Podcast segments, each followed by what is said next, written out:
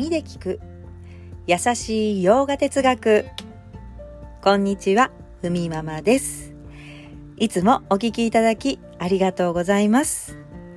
このラジオは耳で洋画哲学を聞いて日常に活かしていこうというラジオです。ラジオの原稿をノートに後ほど載せます。URL を貼りますのでテキストでご覧になりたい方はこちらからお願いいたします。では今日のテーマ。瞑想の贅沢。前回ラジオでバガバットギーター6章のまとめをお話ししました。今日は瞑想って贅沢。という話をしたいと思います。早速贅沢。と思うところ。というか贅沢はここにありということを話したいと思います。本当の自分を知ることで外の状況に左右されないですよね。バガバットギーターでは自分の内にある内側にある静けさやまたは永遠性至福に気づくと言います。瞑想によってですね。私たちにとっての、まあ、渇望。それがなければ自分はダメだとかあれがないから幸せになれないと思い込んで焦る。時に憤ったり悲しんでしまう。自分以外の、まあ、ものですよね。ものもそうだし、まあ、時に誰かという対象があります。一方贅沢とは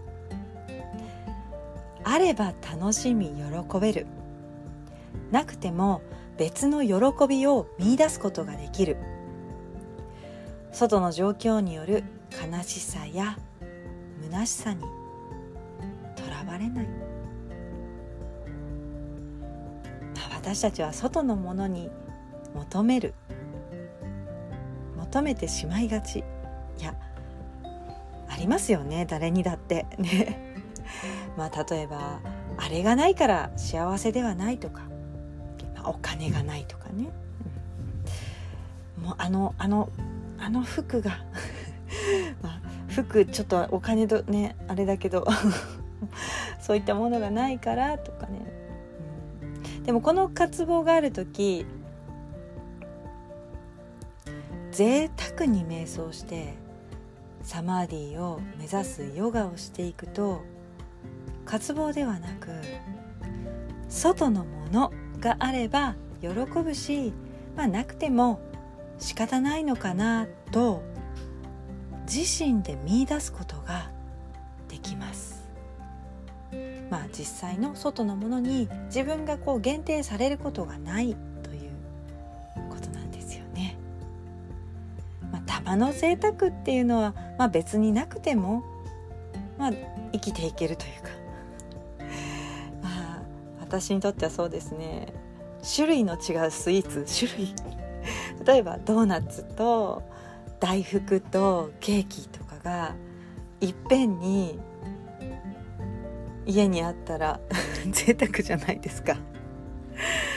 でいやもうそんな急にねそんな一気にそういったものが集まったちょっと私は嬉しいですけれども まあそれってでも毎日なくても大丈夫だしまあ気にならないですよね。まあたまに来る非日常的な喜びというのはあってもいいしそれがないから生きていけないということではありません、まあ、自分をたまたま褒めてくれる人がいた。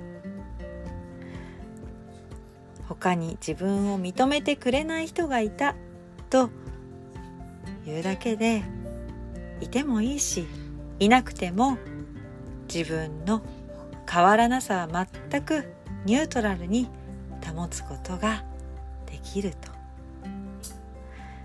まあ、誰かにいいねと、まあ、肯定されないと幸せになれないというのは、まあ、思い込みですよね、まあ、これが渇望ですね、まあ、そこに自分のアイデンティティを乗せてしまうとないと幸せになれないと思ってしまう。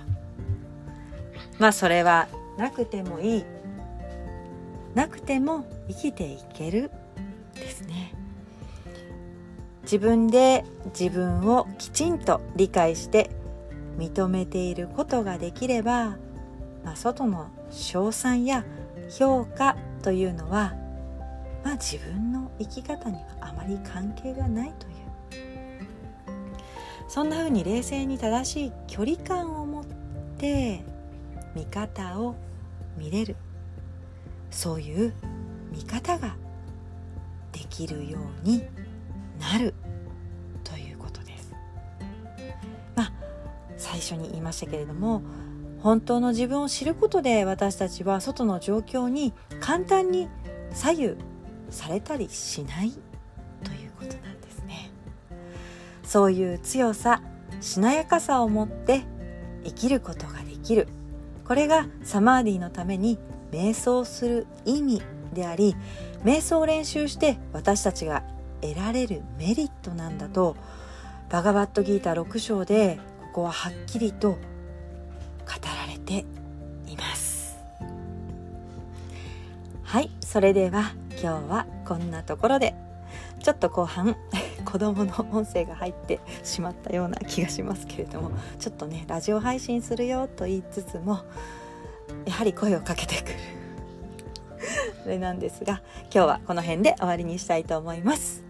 それでは今日一日も皆様にとって素敵な一日になりますように。